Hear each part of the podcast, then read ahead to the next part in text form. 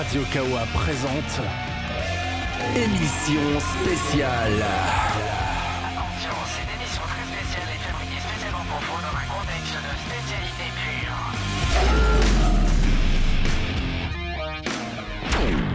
Euh, je, je suis Darkoubi, je suis avec mon collègue euh, Shoam qui est ici.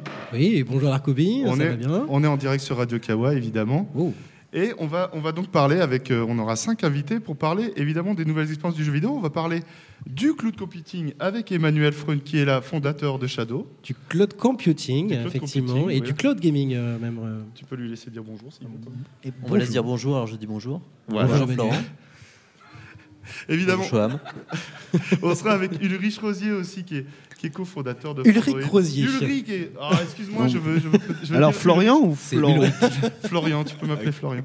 Euh, bref, qui est là, qui est, qui est avec nous, grand, grand spécialiste, Fran- Frandoid, Numérama, etc. Voilà. Euh, C'est qui est donc euh, fondateur Bonjour. des, euh, de, de Humanoid, voilà, et qui, qui est le groupe qui avec en, fro- en Frandroid notamment et Numérama, voilà, qui va nous, nous parler en fait de l'ensemble de l'évolution qu'a eu le jeu vidéo et justement pouvoir donner- témoigner un petit peu de, des sujets qu'on va aborder aujourd'hui. Bonjour. Bonjour. Un autre avec- invité avec nous, évidemment, je fais le tour, hein, je fais le tour. Euh, Sophia Metz qui est là avec nous, qui est, euh, euh, comment on dit, la patronne. C'est toi la patronne des bars Meldon, on peut dire ça comme ça? On peut dire Bonjour. ça comme ça, bonjour. Ouais. Et évidemment, on est avec euh, Fonka, ou Alexandre Verrier, plus connu sous Fonka, qui est caster et commentateur chez OGaming sur StarCraft et d'autres jeux. Comment Bonjour. vas-tu? Toujours. Ça va bien. Tu vas bien? Ça va bien.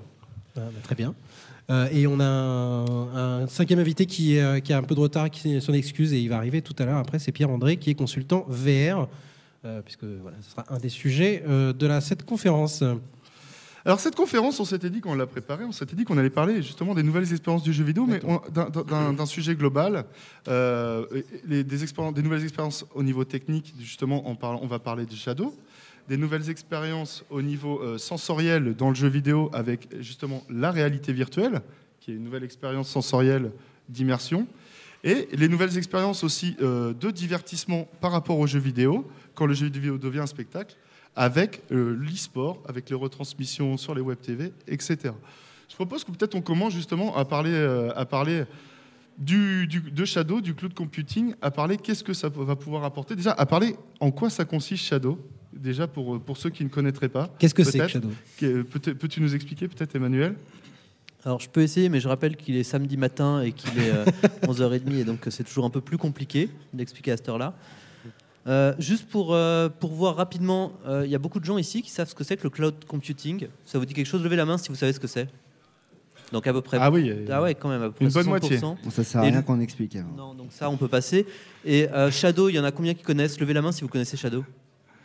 Eh ben, notre équipe marketing est pas si nulle en fait. Ah. Donc c'est pas mal. Alors je te rappelle juste qu'on est aussi en live sur Radio Kawa, Voilà, donc, donc il y a les gens voient gens pas, derrière, donc- derrière leur ordinateur Donc, il y avait pas. deux personnes à gauche qui ont levé le- la main pour les gens à la radio et trois personnes à droite, pour que vous sachiez. Euh, Shadow, en fait, c'est euh, Shadow, c'est un ordinateur. C'est un ordinateur et le principe, c'est de dire que ça fait pas extrêmement sens d'avoir une grosse tour sur son, sous son bureau qui fait beaucoup de bruit, qui euh, consomme énormément d'électricité et, euh, et qui coûte cher. Pour avoir des bonnes perfor- performances, tu peux euh, retirer tout ce qu'il y a à l'intérieur de l'ordinateur, le mettre dans un data center et avoir un tout petit boîtier hyper design, hyper beau parce que c'est nous qui l'avons fait et parce qu'on en est hyper fiers et qui permet de faire exactement ce que fait un ordinateur classique. Et la promesse, c'est qu'on va que, que l'utilisateur ne verra pas la différence entre une tour à 1500 euros et ce petit boîtier. Pour lui, ce D'accord. sera exactement pareil. Qui coûte combien le petit boîtier? Il coûte 30 euros par mois. Merci Sophia. Merci euh, Emmanuel. 30 euros par mois. En fait, 29,95 euros pour être plus exact. Si vous engagez pendant un an, si vous n'avez pas envie de vous engager et que vous voulez juste tester un mois par exemple, ça coûte 44,95 euros. Vous pouvez tester et aller sur le site www.shadowtech, précommander maintenant. C'est bien, c'est du marketing. euh, Ce n'est pas du placement de produit du tout. Alors, euh, moi j'avais une question du coup, euh, et je pense que c'est une question que les gens euh, se posent. Pourquoi euh, Shadow? Pourquoi on achèterait un Shadow plutôt qu'une une- une tour classique C'est une très bonne question, merci Shoam. Euh, Je vais essayer d'y répondre du mieux possible. Alors, en fait, évidemment, il y a des avantages de, euh, place, d'électricité, mais le premier avantage clair, c'est euh, le couple performance-prix. C'est-à-dire que c'est beaucoup moins cher. Si tu regardes sur une tour, par exemple, que tu vas, les utilisateurs ont l'impression qu'ils vont la garder 4 ans. Donc ça va coûter, ils vont dépenser entre euh, 1200 et 1500 euros pour, euh, pour une tour avec une GTX 1070 et avec, euh, avec euh, 256 euh, de gigas de RAM, enfin tout ce qu'on veut, les trucs habituels d'un bon ordinateur. Si tu le regardes sur 4 ans, un Shadow, ça va te coûter euh, 30 euros par mois, ça va être beaucoup moins cher au total. Surtout si tu rajoutes le prix de l'électricité. Donc d'abord, la première raison, c'est un couple performance-prix. Ensuite, Shadow, ça va beaucoup plus loin que ça. Comme tu disais, c'est du cloud computing, ça veut dire que c'est utilisable depuis n'importe où. Donc en fait, tu vas pouvoir accéder à ton ordinateur depuis une tablette aussi, depuis ta télévision, depuis ton téléphone portable, depuis à peu près n'importe quel périphérique. Donc ça commence à proposer de nouveaux usages de l'informatique qui donnent, qui des nouvelles solutions et, euh, et une nouvelle façon de jouer, qui est assez intéressante. Effectivement, on a, dépassé un petit peu le cadre du jeu vidéo pour le coup, euh, parce que le cloud computing, c'est euh, un peu différent du cloud gaming. Euh, le, le cloud gaming étant de, de la, de- du jeu vidéo, mais euh, à distance, euh, un peu ce que vous faites, sauf que vous, au lieu du jeu vidéo, vous faites carrément tout un, tout un ordinateur. C'est ça, le cloud gaming, normalement, c'est euh, l'accès à une bibliothèque de jeux. Et en général, c'est des bibliothèques de jeux qui sont un, un petit peu vieilles parce qu'il faut porter à chaque fois le jeu sur la plateforme. Donc le cloud gaming, c'est tu payes un abonnement, c'est un peu comme le Netflix euh, du jeu vidéo. Tu payes un abonnement et tu as accès à une bibliothèque de jeux. Tu as PlayStation Now qui fait ça, tu as, GeForce Now qui fait ça, par exemple. Euh, nous, ce qu'on fait, c'est du cloud computing, c'est-à-dire qu'on propose un ordinateur, simplement.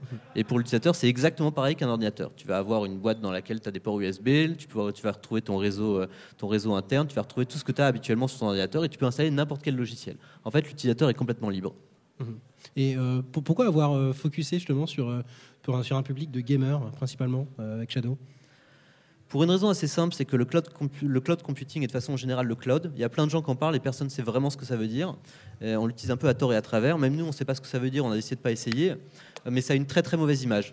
Il y a plein de sociétés qui ont proposé des jeux vidéo dans le cloud et en général, les performances étaient assez basses, la latence était assez, euh, assez grande et la qualité d'image était assez faible. Et en général, ce qu'on connaît du cloud, c'est quelque chose d'assez limité et d'assez d'assez restreint. Là, on s'est dit qu'on va directement adresser les personnes les plus exigeantes avec un ordinateur. Et si ces personnes valident que Shadow c'est pareil qu'un ordinateur, voire c'est mieux qu'un ordinateur, dans ce cas-là, on aura prouvé au monde que le cloud computing c'est quelque chose de bien et c'est quelque chose qui marche bien. Donc c'est pour ça qu'on a pris les, joueurs de jeux vidéo et même plus que les joueurs de jeux vidéo, on a commencé par, euh, convaincre les pro gamers en se disant que si eux ils adhèrent au produit et si eux ils sont capables de jouer en compétition avec un Shadow, et bien dans ce cas-là tout le monde suivra et tout le monde comprendra que les performances de Shadow sont top. Alors là, je vais me tourner tout de suite vers euh, Ulrich, forcément, euh, qui est donc journaliste et, et spécialiste justement des nouvelles technologies. Euh, tu as essayé, toi, le Shadow? Alors je suis un early adopter, mais, euh, mais j'ai également testé pas mal d'autres solutions. Alors pour info, je ne sais pas ce qu'on voit en haut, mais c'est le on monsieur voit à la une caméra, s'il pouvait se décaler sur sa gauche ou sa droite, voilà. Merci. Voilà. Ah, et en plus, il y a une jolie photo du Shadow. Euh, Ça aurait été dommage de la donc, le, euh, cloud gaming, c'est vrai qu'aujourd'hui, il y a deux distinctions. Il y a la- le jeu vidéo à la demande, comme Netflix. Donc là, aujourd'hui, on le retrouve principalement chez PlayStation, sur certaines télé Sony. On a GeForce Now qui vient de chez Nvidia, qu'on trouve sur des tablettes et des petites consoles Android TV. Et on a euh, le cloud computing. Aujourd'hui, on a deux solutions disponibles, une qui n'est pas disponible. Il y a beaucoup de sociétés qui ont été rachetées, beaucoup qui ont, qui ont coulé, mais ce qui s'est passé entre-temps, c'est que la technologie a bien évolué et surtout la fibre optique et les connexions euh, très haut débit comme la 4G sont largement, sont largement déployées. Et donc c'est aujourd'hui en fait quelque chose qui est à portée de main, en tout cas euh, qui est accessible et qui est fonctionnel. Et donc là, dans les deux de- solutions disponibles, on a Liquid Sky et Shadow aujourd'hui, qui sont les. Si vous voulez vous abonner aujourd'hui, les deux, deux services sont disponibles. Liquid Sky, en fait, euh, a un avantage et un inconvénient. L'avantage, c'est que c'est disponible dans beaucoup de pays parce qu'ils sont basés sur euh, les serveurs de IBM. Mais ils, sont, basés sur une technologie qui, est moins puissante que Shadow. Euh, ils utilisent du NVIDIA Grid, qui sont en fait des, GPU dédiés aux, aux serveurs. Tandis que Shadow a, fait le choix qui est difficile, mais qui est très coûteux à mettre en place, qui est d'utiliser des vraies cartes graphiques euh, 1070. Et les deux solutions offrent des expériences vraiment euh, impressionnantes pour les personnes qui ont l'habitude de jouer sur un PC. C'est quand même impressionnant de pouvoir avoir un boîtier comme celui-ci, qui est carré, là, qui est tout petit, qui, est- qui, qui s'installe très bien à côté de la Et télé. qui est beau. hein. Et qui est Il beau. est beau. Non, mais T'avais oublié Il est magnifique. Et puis sinon, euh, de pouvoir utiliser des clients sur iPhone, Android, euh, OS X aussi, et sur euh, PC. Et moi, j'utilise personnellement un, un Mac pour bosser. Et je sais que le midi, euh, je peux jouer à Overwatch. euh, en, en 30 secondes, c'est lancé. Quoi. Et ça fonctionne bien. Là, tu fais plaisir à Emmanuel. hein, tu dis ça. Non, pas du tout. Il a dit en 30 secondes, c'est beaucoup plus rapide le chargement. Oui. euh, alors moi, je voulais revenir sur un point qu'on a, qu'on a, peu, Merci, qu'on a peu explicité. C'est, c'est euh, exactement comment ça marche. Donc, on a un ordinateur qui est chez vous, chez Shadow, et qui envoie un flux vidéo, c'est ça, à, à l'utilisateur par, euh, par sa connexion Internet. C'est, c'est exactement ça, non? Alors effectivement, je ne vais peut-être pas parler du cloud computing et du cloud gaming classique parce que c'est des technologies un peu différentes et, euh, euh, un peu classées, enfin un peu euh, euh, utilisées de façon générale, qui sont basées sur des grids et qui sont une autre technologie. Notre technologie Shadow, est, pour le coup, a été vraiment développée de façon unique. On est on pourrait considérer que c'est effectivement un ordinateur qui est dans le data center et qui simplement envoie directement l'image. Et pour chaque utilisateur, c'est un ordinateur dédié. C'est-à-dire que la différence avec des, plateformes de serveurs classiques, là où toutes les ressources sont mutualisées, c'est-à-dire sont partagées entre plusieurs utilisateurs, par exemple du cloud gaming classique, tu vas avoir une carte graphique qui va être divisée entre chaque personne qui se connecte. Euh, chez nous, tu vas avoir une carte graphique dédiée par utilisateur. Quand quelqu'un se connecte, il va avoir un ordinateur qui va être construit à la volée, avec une sorte de bras mécanique robotique qui va chercher chaque composant, qui va le construire en une seconde et qui va les remettre ensuite à la place. Quand, euh, Bon, ça c'est dans ma tête, j'ai toujours des rêves un petit peu bizarres. Mais euh, voilà, dans le principe, c'est comme ça que ça se passe, c'est-à-dire qu'on crée un ordinateur à la volée et puis c'est l'ordinateur est dédié à l'utilisateur. Donc l'utilisateur est exactement certain d'avoir les performances qu'on lui a vendues dès le départ. Et ça ne changera pas avec le nombre d'utilisateurs connectés. D'où quand même le besoin d'avoir une connexion Internet euh, assez viable, on va dire ça comme ça. Pas forcément la fibre, mais une connexion Internet euh, viable. Oui non. En fait, il y, a- il y a beaucoup d'idées reçues sur le cloud computing et le cloud gaming. Si ça n'a pas marché pendant très longtemps, on disait que c'était à cause de la latence, ce qui n'est pas tout à fait vrai. Euh, si tu regardes par exemple, si tu joues sur une console, tu vas avoir une, un input lag de ta télé qui est de- d'environ 43 millisecondes Quand tu as une bonne télé. quand tu as une bonne télé. Si tu veux faire Paris-Marseille avec une connexion euh, fibre, sans, sans, sans routeur sur, le, sur la route, tu vas me prendre 5 millisecondes. Donc c'est assez, c'est assez négligeable par rapport euh, à l'input lag normalement d'un écran ou d'une télé. Euh, normalement, les anciennes solutions de cloud gaming, ça prenait 50 millisecondes rien que pour capturer l'image. Nous, on a réduit ça à 3 millisecondes. Donc finalement, euh, le- la latence qu'on va avoir est réellement la latence due à la distance. Et en fait, c'est surtout la latence due au dernier mètre chez l'utilisateur. Donc s'il a une connexion ADSL, s'il a un Wi-Fi, s'il a, des, s'il a, s'il a une installation CPL, c'est ça qui va occasionner de la latence. S'il est, en, s'il est en câble avec un bon ADSL, il n'aura jamais de latence. Il le verra pratiquement pas. D'accord. Euh, moi, je vais me tourner vers Floria et Fonka. Qu'est-ce que vous en pensez du, du cloud gaming? Qu'est-ce que du cloud computing? Vous, comment vous voyez ça? Alors moi, Sophia, donc je pense que euh, non, c'est hyper intéressant pour des lieux comme nous où en fait on a euh, donc nous on a un réseau de bars dédié à dédié à l'e-sport. Euh, donc évidemment les gens viennent boire des verres, mais viennent aussi jouer. Donc il y a des ordinateurs qui sont disponibles et c'est des solutions qui sont évidemment hyper flexibles et qui permettent bah, non seulement de plus avoir d'ordinateurs encombrants, de, problèmes de hardware aussi, parce que c'est surtout ça. Quand un, truc, un composant qui, est, qui est plus fiable ou qu'il faut remplacer, c'est jamais très très évident. Euh, surtout s'il faut le faire rapidement, si, euh, si pour nous en tout cas il y, a- vraiment une, perte euh, d'exploitation au niveau de, notre clientèle qui n'est pas satisfaite, une solution comme celle-là nous permettrait bah, évidemment de plus se fier au hardware qu'on a présent sur place, mais d'avoir quelque chose qui est complètement dématérialisé et donc beaucoup plus fiable. Et je pense que pour mon utilisation personnelle, c'est quelque chose que j'aimerais bien tester aussi parce qu'effectivement ça m'intéresse beaucoup. Si jamais Shadow voulait bien m'envoyer un petit boîtier, ce serait sympa. L'appel du pied est intéressant. N'hésite pas à aller sur notre site www.shadow.tech, tu pourras précommander. Euh, moi, je dirais personnellement que euh, sur le principe, c'est une idée qui est géniale. Euh, on a eu l'occasion du coup de les tester. On en a parlé un tout petit peu tout à l'heure chez OGaming. On avait récupéré les premières moutures de Shadow. Euh, donc j'imagine que ça a bien évolué depuis, donc je vais pas me m'étendre sur le, le- le test de, de l'époque. Euh, mais euh, mais euh, en fait, je pense que l'idée est vraiment révolutionnaire, elle est super cool. Si tu penses à un joueur euh, e-sport qui voyage, euh, un, pro gamer qui voyage partout, euh, qui a besoin de pouvoir s'entraîner depuis sa chambre d'hôtel, euh, qui euh, voilà, qui veut avoir un truc fiable, qui, le- qui impose pas nécessairement, qui se trimballe avec un PC gamer qui fait 25 kilos dans sa, dans sa valise.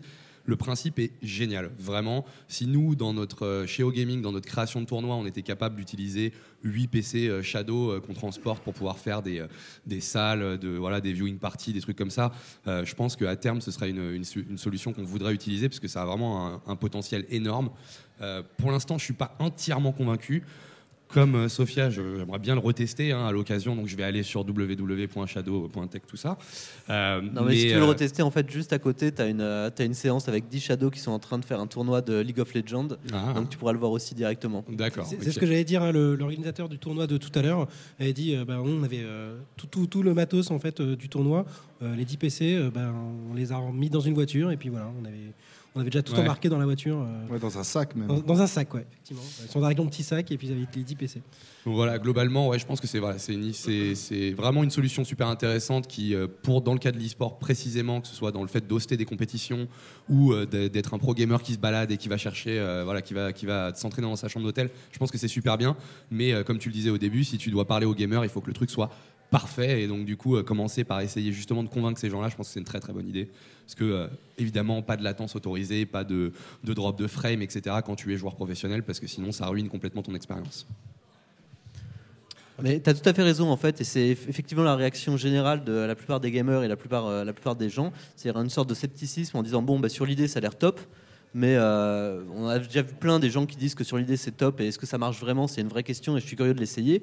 Et on se rend compte que c'est notre principal frein et c'est notre principal obstacle, c'est d'essayer de le montrer aux gens et de leur faire tester en disant oui, oui venez, testez-le et dites ce que vous en pensez. Donc c'est un peu ce qu'on fait déjà avec une offre là une offre sans engagement sur un mois, c'est-à-dire on dit aux gens bah, si vous voulez, vous pouvez le prendre un mois sans engagement et vous, vous le testerez comme ça et vous verrez par vous-même chez vous comment ça marche. On essaye de faire effectivement un maximum d'événements pour montrer aux gens regardez, venez et venez voir que ça marche et on encourage effectivement tout le monde. Ne nous croyez pas sur parole, venez le tester et venez regarder si ça marche ou si ça marche pas et venez vous faire votre propre avis. C'est comme ça que vous saurez si vous voulez le prendre ou pas. Alors moi j'aurais une petite question de, j'ai envie de dire de, de noob casual ou je ne sais pas. Euh, comme on a notre PC chez vous, on installe des choses. Il y a des gens, ils vont sur des sites bizarres ou je ne sais pas, ils, ils chopent des virus. Voilà, il y a des trucs. Comment ça se passe? Est-ce que, vous faites la Tu, maintenance? tu vas sur quel site exactement? Je ne sais pas. euh, j'ai rien dit. J'ai dit des sites bizarres. Euh, Des sites pour mineurs. des, si- des sites pour mineurs, exactement. Euh, Pokémon Trash, des choses comme ça. Euh, bref, Euh, il se passe que voilà, je, je ne sais pas me servir d'un ordinateur, je ne sais pas comment euh, réparer mon ordinateur. Est-ce que vous vous en chargez ou alors non, c'est entièrement à ma charge? Alors on fera une offre plus tard euh, potentiellement là-dessus. Pour l'instant non, le but c'est que justement les utilisateurs soient complètement libres et qu'ils aient l'impression d'avoir un ordinateur, même pas qu'ils aient l'impression qu'ils aient un ordinateur à eux. Donc en gros on dit nous on met des protections et des protections bien supérieures à ce que tu pourrais avoir chez toi en termes de firewall et en termes de- de- d'antivirus d'une certaine façon. Mais derrière ça, quand on arrive sur ton ordinateur, c'est à toi de mettre tes propres protections, c'est à toi de mettre ton mot de passe Windows, c'est à toi d'installer un antivirus si tu as envie, c'est à toi de chiffrer même si tu veux toutes tes données dans le disque dur. En fait, dès qu'on parle, dès qu'on a réussi à montrer qu'on n'a plus de problème de latence et que la qualité d'image est parfaite, dans ce cas-là, ce qu'on va avoir comme euh, principale question, c'est les questions de sécurité. Voilà. Et il y a deux questions de sécurité qui reviennent effectivement en continu. La première, c'est euh, mes données sont chez vous, ça veut dire que vous pouvez regarder ce que je fais et ça veut dire que, Oui, je voulais y venir après ça. aussi. que vous pouvez regarder ce que je suis en train de faire à 1h du matin euh, chez moi tout seul. Et alors, euh, évidemment, la réponse, c'est d'abord qu'on s'en fout ce que vous faites à 1h du matin chez vous et que tout le monde fait la même chose, mais ça, c'est pas le même problème. Mais ensuite, et surtout, on peut pas. On peut pas parce que vous pouvez mettre un mot de passe sur votre, euh, sur votre Windows, vous pouvez chiffrer vos données, vous pouvez faire ce que vous voulez, ce qui fait qu'on on ne peut pas faire ça. Sans compter que si on fait ça, on va en prison. Mais on n'a pas la possibilité technique de le faire. La deuxième, la deuxième question qui revient, c'est c'est du cloud. Donc, euh, on a déjà vu euh, tous les leaks sur, sur Sony, les mots de passe de PlayStation, les codes de carte bleue et toutes ces choses-là. Est-ce qu'il y a un risque qu'on hack notre data center et qu'on retrouve les codes de carte bleue en Ukraine sur un site plutôt sympathique? Donc, c'est pareil. euh, Il y a toute une éducation à faire. En fait, euh, nous, si on a un hacker euh, qui pirate notre data center, ce qui est vraiment pas, pas facile, il faut se lever vraiment tôt le matin. Un ordinateur chez vous, c'est facile. Un ordinateur dans un data center, c'est plus dur. Euh, en l'occurrence, une fois qu'il a hacké tout ça, il, se retrouve dans une salle avec, euh, avec des milliers d'ordinateurs différents, avec leur propre protection Windows, avec leur propre disque dur, avec leur propre système de données. Il n'y a pas une base de données là où on peut extraire directement tous les car- codes de carte bleue. Donc non seulement il faut qu'il casse les protections du data center, mais en plus il faut qu'il casse les protections de votre ordinateur personnel. Donc c'est vraiment sans intérêt pour un hacker. Donc en fait, votre ordinateur est beaucoup plus protégé que chez vous. Enfin, je suis pas complètement objectif. Je vais essayer de vendre euh, que Shadow c'est bien, évidemment, oui, dans tous bien, les on, a, sens. on a bien compris, hein, de toute euh, façon, que tu voilà. étais, un early t'étais un, un- un convaincu hein, déjà. Moi, ça Euh, me plaît bien. Euh, et, et justement, moi, c'est une question que je voulais poser donc à, tout- à tout le monde, évidemment, à Emmanuel, mais bon, je connais déjà ta réponse. On- je recentre un petit peu sur le, su- sur le- sur le jeu vidéo. Est-ce que vous pensez que le cloud gaming, c'est-à-dire le- le- la possibilité donc de jouer sans avoir le jeu physique euh, chez soi, euh, même pas en téléchargeant en fait le, jeu, est-ce que c'est l'avenir du jeu vidéo? Est-ce que c'est vers là qu'on va tendre? Est-ce que de plus en plus de joueurs vont jouer à des jeux euh, directement sur des serveurs? Ulrich, je vais Ouais. commencer par toi du coup parce que Mais la question que j'ai envie de poser, c'est est-ce qu'à un moment vous avez imaginé abandonner vos DVD ou vos cassettes VHS En fait, oui. Oui. c'est- c'est- ça va. Ouais, j'ai- L'histoire j'ai- va. J'ai envie de te dire, non, il y a encore trois ans, on se serait dit, euh, tu balances tous tes Blu-ray, tous tes DVD à la poubelle et tu vas, tu vas prendre un Et- service euh, qui s'appelle et- et en- Netflix. en- en et fait, Je prends voilà. un disque dur plein Voilà. de plein de. Voilà, Oui, c'est oui. ça, voilà. C'est- C'est une vraie question parce qu'en réalité, euh, euh, par exemple, quand euh, à la, à la conférence E3, en fait, euh, la fameuse conférence E3, où justement euh, Xbox voulait faire du, du, euh, totalement euh, digital, où, il y a- où on n'utilisait plus du tout de disque, euh, c'était une chose qui n'avait pas du tout été acceptée par les, par les joueurs. Aujourd'hui, est-ce que ça serait différent? Euh, cette année Microsoft, ce qu'ils avaient fait, c'est ne pas laisser le choix. Mais aujourd'hui, euh, quelqu'un aura tout le temps la possibilité, encore quelques années, il ne faut pas s'inquiéter, d'acheter une grosse tour, euh, de mettre à jour sa tour actuelle, d'acheter un PC gamer. Il y en a de- vraiment, des, des- vraiment des cools avec les dernières GTX 10, là, série 10. Et puis derrière, d'avoir des offres en cloud gaming. Je pense qu'on aura encore euh, pendant longtemps, sur Mhm. la grande majorité des jeux, le choix. Et ce qui va se passer, c'est que les gens vont, choisir. Ils vont choisir la solution la plus simple, la plus économe, la plus rapide. Mhm. Et puis, selon normalement, le cloud gaming devrait, devrait s'imposer. Après, euh, Selon leur, us- leurs usages, hein, du coup. Parce que du coup, enfin, j'ai eu un article comme quoi le MP3, par exemple, était mort. C'était fini. Enfin, il n'y avait plus de. oui, enfin, ça, MP3. c'est- c'était pour faire du buzz. Faut faire du buzz. C'est très facile de, faire de l'audience cette semaine Mais- avec le MP3. Mais, C'est vrai qu'aujourd'hui, la musique, par exemple, l'usage euh, se fait euh, beaucoup plus par des streamings euh, Ouais. via Spotify, Deezer. mais bon, le euh, streaming, euh, je veux dire, quand on regarde les formats qui sont, euh, qui sont streamés euh, depuis Spotify, Deezer, Cobuzz, etc., euh, bah, il y a différentes qualités. euh, finalement, on se retrouve. euh, euh, on pouvait streamer du MP3. Aujourd'hui, c'est- au-dessus. Donc, c'est pour ça qu'on dit que si le MP3 est mort, c'est qu'on a une qualité audio qui est largement au-dessus du MP3 hein, sur Spotify et Deezer. Mais euh, c'est la même chose euh, sur, sur Shadow et sur ces autres solutions. Si on veut streamer en HD, en Full HD, en 4K, en 60 FPS, 30 FPS, 144, ce que vous voulez, euh, finalement, la qualité est toujours là. Euh, euh, F- Funka peut-être ou euh, Sophia euh, Ouais, ju- juste un petit commentaire. Au-delà des jeux dématérialisés, moi j'aimerais revenir sur un truc que disait Emmanuel tout à l'heure et qui me paraît quand même hyper intéressant. Mhm. Euh, c'est le côté euh, pouvoir jouer sur sa télé sans avoir d'ordinateur ou de console qui soit branché. Donc ça, tu disais que c'est quelque chose qui est possible euh, via Shadow ou en cloud en, en tous les cas. Et ça veut dire qu'on peut accéder à des jeux sans avoir aucun device branché sur sa télé.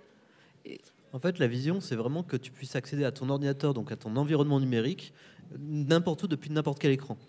Donc effectivement, tu as un écran, que ce soit un téléphone, une télévision, une tablette, ou même un ordinateur portable, ou même si tu vas chez des amis qui ont un ordinateur, bah, tu peux aller chez ces amis-là et te connecter sur ton ordinateur et retrouver tout ton environnement numérique. Donc concrètement, j'ai une télé euh, connectée, je peux jouer à Overwatch sur ma télé sans avoir quoi que ce soit de branché à la télé. Exactement, C'est tu as une planète en. Bluetooth et tu joues sur Overwatch sur ta télé. C'est plutôt cool. Pas mal, ouais. Ouais.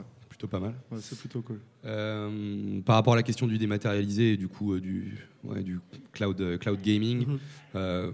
honnêtement, je crois que je me, je, me- je me rapp- je crois que c'est 2010 la dernière fois que j'ai acheté un jeu physique. C'était StarCraft 2. euh, je l'avais acheté sur la sortie au champ, aux Champs Élysées. Là. Euh, depuis, euh, bah ouais, il y a Steam. euh, tu peux récupérer sur Battle.net. Tu récupères euh, ta dernière version de, StarCraft. Tu récupères Hot. Tu récupères les, les Legacy of the Void. Enfin, j'ai pas acheté réellement de jeu. C'est quelque chose qui est déjà assumé, je pense, par une large communauté de gamers. Le fait d'avoir le, le CD, la copie physique, bon voilà, ça a toujours son, son intérêt, un petit peu comme on est content d'avoir un beau vinyle chez soi ou une belle édition collector en Blu-ray ou en DVD. Mais d'un point de vue purement et simplement pratique, mais que le CD meurt, moi je m'en fous complet. Genre le, le jeu, je veux l'avoir, je vais sur le net, trois secondes après, je l'ai. J'ai une fibre optique chez moi, je télécharge mon jeu sur Steam. Pourquoi j'irais chez Micromania ou euh, Consort pour acheter un jeu? Moi, ce qui m'intéresse, c'est l'instantanéité de ce truc-là. Donc euh, que voilà, il y ait des plateformes pour acheter du dématérialisé, je trouve ça très bien. Pareil sur les consoles, j'ai une PlayStation 4 chez moi, j'ai jamais acheté de jeu. J'ai même pas un jeu, j'ai jamais inséré un CD dans cette, play- dans cette PS4. Mais je pense qu'on le voit parce que les éditeurs sortent de toute façon de plus en plus que des éditions collector ou des trucs avec des, des- ça, choses en plus. intérêt. Voilà, c'est le seul intérêt. Qui veut le CD standard? Ouais, non, tu veux ta figurine, tu veux ta belle boîte, machin, avec un effet dessus, ou j'en sais rien, mais le CD de base, bah, autant l'avoir sur Internet ou le télécharger directement. Enfin, en tout cas, personnellement, je fais partie de cette, euh, cette, cette, cette partie de, des gens qui en ont un peu, un peu rien à faire d'avoir les jeux en, Ok. en- en physique, si c'est pas pour avoir une édition de malade euh, que j'ai envie de foutre sur mon étagère. Quoi. C'est vrai qu'il y a quelque chose qui est à peine qui est pas négligé dans le jeu vidéo, c'est le marché de l'occasion qui reste Mhm. encore très très puissant. Et d'ailleurs, c'est ce qui fait encore vivre Micromania. Donc, euh, C'est vrai que l'occasion dématérialisée, Ouais, c'est plus compliqué. ouais. Alors ça se fait. Ça Mais- commence à se faire à l'occasion du déma- dans, le maté- dans le dématérialisé, ça commence à se faire. euh, Mais a priori, au vu des- de la baisse de prix euh, sur les digitales, euh, le, le dématérialisé, a priori, enfin, l'occasion, il n'y a plus vraiment d'occasion. quoi. Surtout quand tu vois les, les offres Steam ou, ou, bah, toutes les offres sur un, sur un- en numérique, hein, même sur le PSN, bah, il y a des prix qui sont largement en dessous de, de ce qu'on avait quand on était en physique. Donc, Ouais, euh, mais bon, récupérer 200 euh, cartouches de Super NES pour 20 balles, c'est sympa quand même, quoi. Tu vois, de temps en temps. À la dans les, brocante bro- du dans les coin, ouais, brocantes c'est du ça. coin, ouais, effectivement. C'est un autre sujet, effectivement. Et je pense qu'on a bien fait le tour. On a bien fait le tour, hein, Ouais, je pense. que... Euh, Tout à fait. Merci beaucoup, Emmanuel. en tout Alors cas. je rappelle Shadow, euh, Shadow.tech. J'ai une mémoire de poisson rouge, je l'ai pas bien retenu. essayé. Voilà. Euh, non, mais vraiment, c'est, euh, c'est, on, on fait un truc qui est un peu, qui est vraiment nouveau. Et sur le cloud, il y a des très très très mauvais a priori. Euh, la seule chose qu'on dit, c'est venez essayer, venez voir par vous-même. Oui, puis et, même euh, vous êtes, vous souvent dans des salons, dans des, bah, comme ici au Geek and Game Festival, vous êtes là, vous vous présentez, les gens peuvent venir essayer s'ils ont envie d'essayer. Donc venez essayer à la technologie, j'ai envie de dire. Si ça vous convainc, c'est après c'est 30 euros par mois peut-être. Exactement, et 30 Voilà. euros par mois, c'est une vraie alternative à un ordinateur, une grosse tour euh, qui va coûter euh, Ah 1500 bah, euros. À 1500 euros, quand il y en a qui. Elle est, elle est gentille ta tour à 1500 euros. Enfin bon. bref.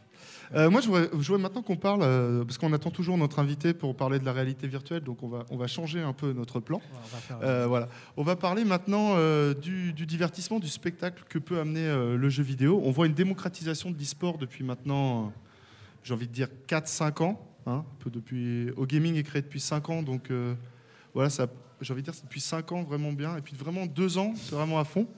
Euh, Funka, on va partir là-dessus. Toi, toi, Ouais. toi comment, tu, comment tu ressens ça, cette, euh, que quand le jeu vidéo devient un divertissement, devient avec les viewers, devient... euh, voilà. euh, ok, merci. Bien joué. Merci Inks.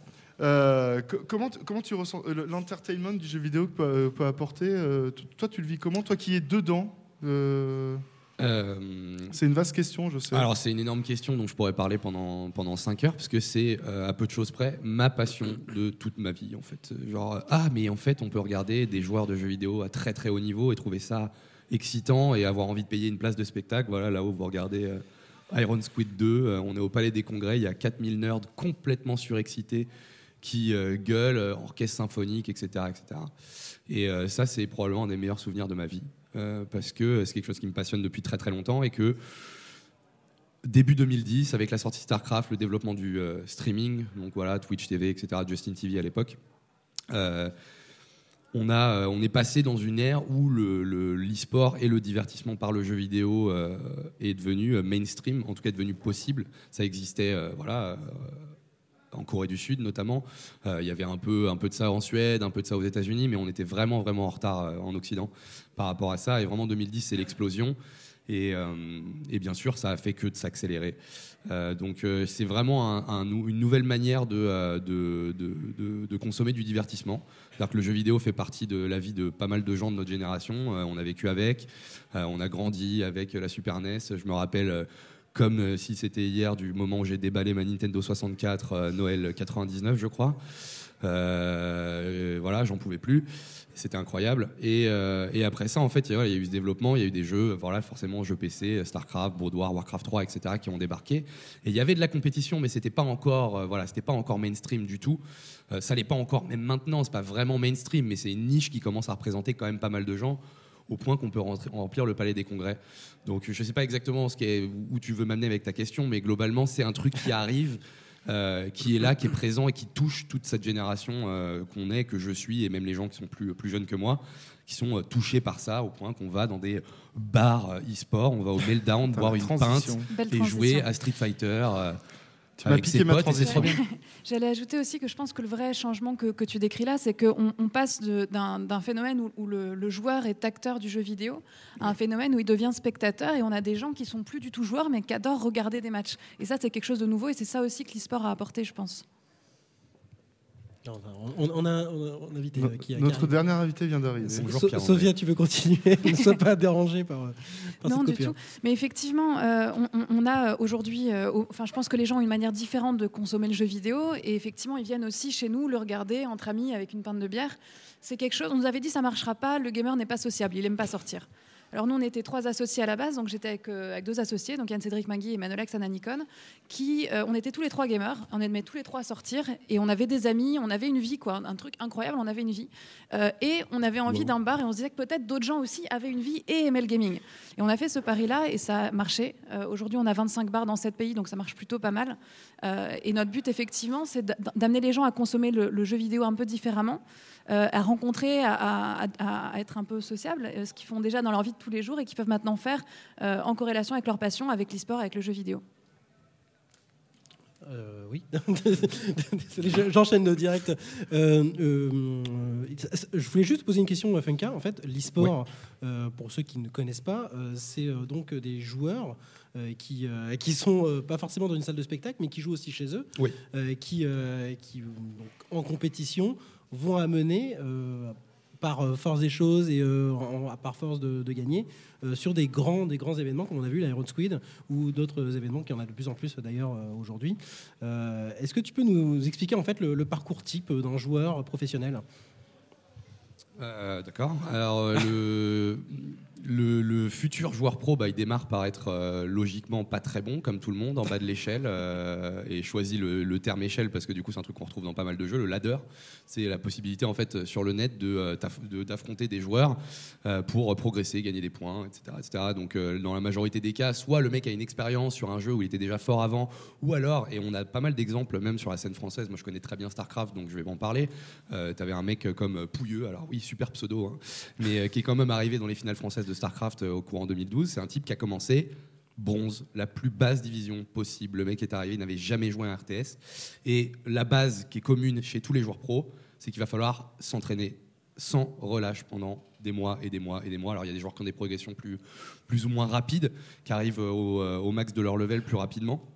Mais euh, la base, c'est un entraînement drastique qui, du coup, euh, fait euh, des, parallèles avec le sport traditionnel. C'est-à-dire que tu as envie de t'en- t'entraîner entre euh, 6 et 10 heures par jour pendant des périodes assez étendues où tu vas te poser des questions sur ton propre niveau, les raisons pour lesquelles tu perds, pourquoi tu n'arrives pas à comment dire, à, tra- à transformer ton talent online en offline, parce que la deuxième étape, c'est d'aller faire des LAN.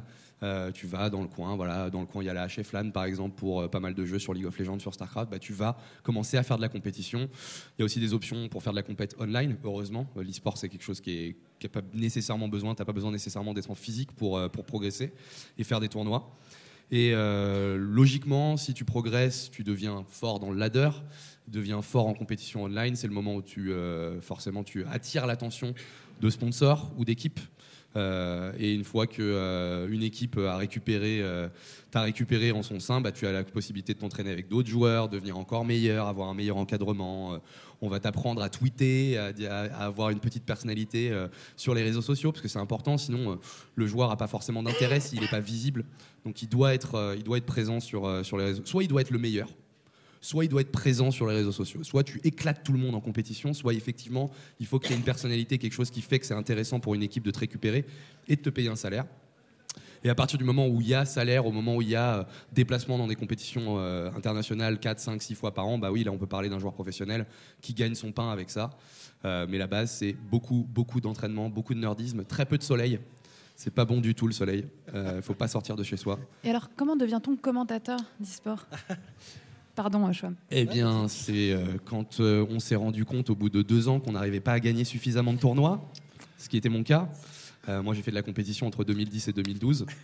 Et euh, à terme, euh, je me suis rendu compte que, voilà, effectivement, euh, même si j'adorais le jeu et que j'étais pas trop mauvais, j'étais pas suffisamment bon euh, pour euh, remporter le, le premier prix ou même la deuxième place, les endroits où on commençait à faire un petit peu d'argent. Euh, et du coup, bah, via le, le fait de participer à tous ces tournois et de rencontrer euh, la scène, tu découvres tout le monde, les organisateurs de tournois, les autres commentateurs, etc. etc. Et euh, si tu as la langue pas trop mal pendue, tu peux, si ça te, si ça te fait plaisir, essayer de devenir commentateur. Tu fais une chaîne YouTube, ce genre de choses. Moi, je connaissais des gens chez OGaming, donc rapidement, en fait, je me suis un peu incrusté dans le délire, quoi. et, euh, et les gens m'ont trouvé pas trop mauvais, donc je suis resté, je suis resté là. Mais voilà, le, le commentateur e-sport, c'est souvent un joueur, pas tout le temps. Moi, j'aurais tendance à dire que si tu veux avoir une légitimité en tant que commentateur et que je veux pas que les gens disent mais oui mais du coup il est mignon lui il décrit les moves de ces mecs là mais il a jamais joué à haut niveau Tu veux dire Ponf? Par exemple Ponf Euh, mais Ponf ça va parce qu'il est c'est le mec le plus marrant de tous les temps donc forcément ça, ça, ça- ça limite le truc mais C'est vrai qu'il est rigolo. mais euh, ouais, non, il y, a- il y a vraiment deux trucs. Il y a l'entertainer, pur et simple, qui n'a pas nécessairement besoin d'être un- une brute du jeu. Par contre, il faut jouer, clairement. Le mec qui arrive et qui a jamais joué au jeu, qui dit que des conneries, moyennement intéressant. Euh, et puis de l'autre côté, le- la partie un peu plus analyste, où c'est intéressant d'avoir fait de la compétition euh, au plus haut level, parce que forcément, tu peux en parler et tu as une, une expérience euh, réelle de, de- de ce que c'est de jouer au plus haut niveau. D'accord, merci Franck. Moi, je voulais parler, enfin, je voulais parler e-sport au niveau du, du public, parce qu'on voit, on voit une démocratisation, une nouvelle expérience. Au niveau de l'émotion, c'est un peu, comme le dit le nom, c'est un sport, ça apporte de l'émotion. C'est ça, cette nouvelle expérience. Le jeu vidéo devient une émotion divertissante. Euh, je ne sais pas si Ulrich, toi, tu as un point de vue là-dessus au niveau. Toi, tu as écrit des papiers dessus. Euh, merci, j'ai plus de retour. Euh, qu'est-ce, que- qu'est-ce que tu, qu'est-ce- comment tu vois ça au niveau Voilà, c'est bon, c'est revenu. Co- co- comment Attends, ça me perturbe. Non, cette non, histoire, ils font des en- trucs la- je, je reprends. Ouais, du, coup, du coup, comment, comment tu as vu toi évoluer euh, les choses Ouais. euh, donc en tant que journaliste, euh, toi qui connais le jeu vidéo avant, euh, il y a eu des compétitions avant. Comment tu as vu évoluer les choses et surtout comment tu as pu sentir le public euh, ressentir une, émo- une- une- une émotion, pas en jouant, mais en regardant les gens, euh, quelqu'un jouer. Merci, Chouam, c'est ce que je voulais dire. C'est bien, merci. Disons que moi, j'ai j'étais journaliste euh, gamer pendant mes études pour payer mon école de commerce. Ça, a bien payé. J'étais pas joueur pro, mais, j'étais journaliste euh, gamer. Et à l'époque, il y avait pas très peu de jeux en ligne, donc euh, donc ça m'a pas. C'est pas non plus une grosse partie d'actualité. Puis après, j'ai eu un moment de, complètement de d'abandon du jeu vidéo qui a duré euh, 5-6 ans où je me suis mis complètement dans le hardware, dans la tech, euh, l'innovation, les startups. Et je me suis euh, ça fait très peu, long, très peu de temps que je me suis remis dans le jeu vidéo et dans l'e-sport en particulier parce que le e-sport est arrivé sur le mobile euh, avec du Clash of Clans, avec du Hearthstone, ce type de jeu. Donc, euh, donc je, je- je pense que je peux pas répondre à ta question. Mais oui, oui, non, on l'a vu arriver. Euh, Je vois Numérama où on doit décrypter toute la société et le numérique, l'impact du numérique sur la société. Euh, C'était dans ce sens-là hein, je voulais Ouais. poser la question, effectivement, Ouais, au niveau sociétal. au niveau J'écris pas sur les sujets du gaming, mais euh, c'est quelque chose qui, qui est passionnant parce que finalement, c'est pile poil dans la consommation qu'on a, ce Mhm. qu'on appelle aujourd'hui la pop culture pour nous. Donc, euh, donc oui, c'est omniprésent. Aujourd'hui, ça a l'air quand même très ciblé autour d'une population d'un certain âge. Autant, autant dire, quoi. les chiffres sont là. Moi, je sais pas si, euh, je, je- je sais pas si au-delà de, de- en tout cas ma génération, 30 ans, euh, je vois très peu de gens qui ont, qui ont déconnecté par rapport à ça, mais je pense qu'on est, euh, on est les plus fidèles. mais mais c'est vrai que c'est juste impressionnant. euh, avant, enfin, les, les chiffres sont impressionnants. Moi, je m'intéresse beaucoup au volume, aux chiffres et à l'audience parce que je gère des médias. Et voir les, voir les, voir les audiences sur Twitch euh, ou sur YouTube, D'ailleurs, c'est étonnant parce qu'effectivement, autant euh, le jeu vidéo s'est démocratisé sur beaucoup de points avec euh, beaucoup de femmes, beaucoup de jeunes, de vieux, etc. Autant l'e-sport, on a vraiment un profil type de, de personnes, euh, n'est-ce pas, Funka?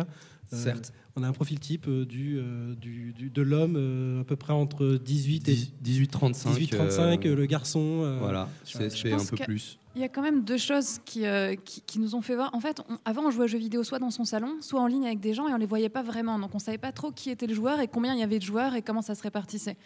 Et je pense qu'il y a quand même deux choses qui nous ont permis un peu d'évaluer ça. La première, c'est les bar meltdown, hein, parce qu'on y sort et qu'on les rencontre. Et la deuxième, c'est Pokémon Go. Je sais pas si vous avez vu ça, mais Pokémon Go, l'été dernier, moi, je sortais n'importe quelle place, dans n'importe quel pays, il y avait des trentaines de zombies qui regardaient leur téléphone portable et puis qui marchaient dans une direction donnée. Et ça, c'était incroyable parce que tu voyais tout le monde qui jouait à Pokémon Go. Et, là, c'était vraiment, pour moi, le côté démocratisation du jeu vidéo, elle était vraiment là. D'accord, ben, on va en parler avec euh, Pokémon Go sur la réalité virtuelle euh, et la réalité augmentée avec, euh, avec Pierre. Justement, Pierre, tu, tu- en es arrivé. moi, c'était plus, je voulais te poser une question plus au niveau du développeur de jeux vidéo sur l'e-sport. Aujourd'hui, je sais que beaucoup d'éditeurs et de développeurs voudraient que leur jeu soit le prochain jeu e-sport, sauf que c'est pas aussi, pas aussi évident que ça. Alors, Allô, allô alors, déjà, déjà présente-toi parce qu'on t'a pas entendu jusqu'à présent. Bonjour. Euh, alors moi, je. Le micro près de la bouche. Je, Bien, Voilà. je, je, Bien joué, Pierre. je suis un peu intimidé maintenant. Euh, moi, je viens du développement. J'ai fait des études de game design à Lizard Digital à Paris. Euh, ensuite, j'ai j'ai bossé dans un petit développeur qui faisait des jeux mobiles pendant euh, un an, un an et demi. Je me lève à midi et demi d'habitude. Et euh, après, j'ai été producteur pendant 5 ans. Euh, j'ai bossé sur Top Spin 3, Top Spin 4 pour ceux qui jouent à des jeux de sport. Euh, et après, j'ai rejoint l'équipe de, de Prague qui faisait Mafia. On a fait Mafia 2, j'étais directeur du jeu sur Mafia 3 pendant un an et demi. Et après, je suis parti en Chine pour bosser sur du free-to-play FPS. Euh, à l'époque où Unity venait d'arriver, qu'on faisait beaucoup de jeux dans les canevas web directement, donc on télécharge rien, on joue directement en ligne. Et je fais du conseil depuis 4 ans. euh. Je suis revenu en Europe pour faire du conseil depuis 4 ans. Euh, moi, j'ai deux pôles d'intérêt. C'est tout ce qui est nouveau modèle type free-to-play et le jeu compétitif. Et là, je fais un peu le lien avec ce que Shoah me disait, qui est que euh, effectivement, le- le- les éditeurs, les développeurs s'intéressent beaucoup aux jeux multijoueurs et notamment aux jeux compétitifs parce que c'est une manne financière. C'est des jeux sur lesquels euh, on peut faire levier sur une communauté très engagée. euh, qui, va chercher par tous les moyens à, prolonger son expérience et qui du coup va rapporter plus d'argent. Et ils lorgnent également vers l'e-sport parce que l'e-sport c'est quelque chose de très sexy pour eux. Ça représente le futur, ça représente un truc qui est très très très euh, in- in- incroyable, incompréhensible, euh, qui les séduit beaucoup pour des raisons euh, en général de communication. Mais ils font pas la différence en fait entre qu'est-ce qui est un jeu compétitif et qu'est-ce qui est un jeu e-sportif. Et en fait, ils se rendent pas compte, et je dis ils se rendent pas compte parce que même les éditeurs qui sont assis sur des jeux e-sportifs généralement ont du mal à comprendre leur, leur communauté. Ils se rendent pas compte que c'est pas eux qui décident en fait que tel jeu va réunir toutes les conditions connues, inconnues, compréhensibles, incompréhensibles, qui en fera un jeu. Euh, qui en fera un jeu de sport électronique, un jeu compétitif parmi les euh, 4, 5, 6 jeux qu'il y a tout en haut. Euh, Est-ce que j'ai répondu à ta question? Oui, tu as répondu à ma question, effectivement. Euh, je te remercie. Et euh, vous, du coup, en, termes, en, en tant que développeur, est-ce que vous, vous cherchez forcément à, à ce que votre jeu soit e-sportif, e-sport ou avant tout, vous faites un jeu multi qui, qui est marrant, fun, sans forcément passer à la compétition? Alors je vais, je vais, expliquer un peu ce qu'on fait du coup. Euh, moi, je suis en train de monter un petit studio VR avec euh, des anciens collègues et amis à moi. Euh, des jeux qui, des, gens pardon qui sont très très des développeurs gameplay. C'est pas des mecs qui créent des mondes incroyablement complexes, profonds ou des histoires qu'on a très envie de raconter. Nous, on est là pour faire des mécaniques de jeu, des systèmes de jeu assez bas niveau, assez robustes, et on vise des expériences pour le coup multijoueurs compétitives. Alors, je dirais que dans notre cas de figure à nous, accoucher d'un jeu e-sportif, bah, c'est un peu le Graal. Parce que ça veut dire que non seulement le jeu il a été plébiscité et il a réuni les qualités euh, de gameplay et de, compétition euh, qu'on cherchait, mais en plus la communauté l'a attrapé et a dit bah, en fait euh, on va s'affronter dessus et on va s'entraîner dessus et on va traverser le genre de parcours que Funk a dit, qui, euh, qui est pas un truc rigolo. hein, quand, il disait qu'il voit pas beaucoup le soleil et qu'il joue des dizaines d'heures par jour, enfin des dizaines, on peut, jouer deux dizaines d'heures par jour. Euh, enfin, il faut, comprendre que c'est euh, c'est un chemin de vie, quoi. C'est pas, quelque chose qu'on fait pour rencontrer des gens, c'est pas quelque chose qu'on fait euh, plutôt que d'aller, euh, je sais pas, courir dans un bois. C'est, voilà, il y, a- un moment, on se fait attraper par un écosystème, par une communauté, par, des mécaniques de jeu qui vous disent, bah, je vais, faire ça de ma vie. Euh, donc, s'il y a des gens qui prennent mon jeu et qui font ça avec, bah ouais, je pense que mon, pari, je l'ai tenu, quoi. Donc, nous, on vise d'abord, parce qu'on fait de la VR, à, déjà résoudre la somme de problèmes qui nous permettront de faire un jeu compétitif viable. Et euh, il y en a un paquet. Et si on y arrive très bien, eh ben écoute, euh, j'espère qu'il y a des mecs qui tiendront une coupe et qui diront Putain, je viens de passer 4 ans de ma vie à faire ça 18 heures par jour et ça valait le coup. quoi. C'est une bonne réponse. Merci. Euh, je voulais juste une dernière question avec euh, euh, Sophia et, et Funka Euh, vis-à-vis euh, justement euh, bah, des éditeurs euh, et, euh, notamment bah, ces dernières années bah, le pouvoir public qui ont pris en main euh, l'e-sport, qui ont pris le sujet. Euh, comment, euh, ça s'est passé euh, de, leur côté? Est-ce que euh, le fait que justement le gouvernement euh, prenne, le, sujet de l'e-sport euh, font que euh, l'e-sport et euh, le jeu vidéo commencent à avoir un, euh, un vrai, euh, euh, disons, un vrai intérêt pour, pour eux et, et devient sérieux aujourd'hui, en fait. Une légitimité. Quoi. une légitimité, merci. Je cherchais le, le mot. Ça arrive. Tu veux commencer, euh, Sophia? Non, j'y vais. Euh, Bon, alors le sujet de, de, ouais, de l'État qui, euh, qui, qui s'intéresse à ce qui se passe euh, et qui légifère un petit peu sur, euh, sur l'e-sport, c'est euh, intéressant. J'ai pas énormément de choses à dire sur le sujet, hélas.